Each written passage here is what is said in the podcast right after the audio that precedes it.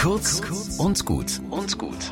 Heute mit Pfarrerin Claudia Kuchenbauer. Sie legt vorsichtig die angewärmten Hände auf die Brust der jungen Frau auf der Liege in der Praxis. In kleinen Kreisen tastet sie Zentimeter für Zentimeter den Oberkörper der Frau auf der Liege ab. Maria ist Taktilografin.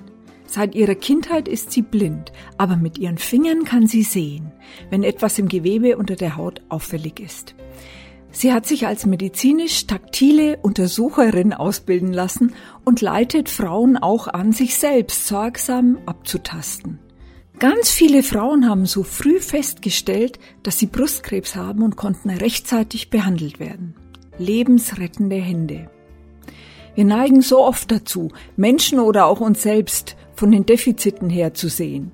Maria zeigt mir mit ihren begabten Händen meine blinden Flecken. Schau auf das, was du kannst, das Besondere, vielleicht gerade die Kehrseite von dem, was du nicht so gut kannst.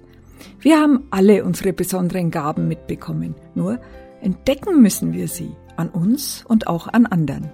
Viel Glück dabei!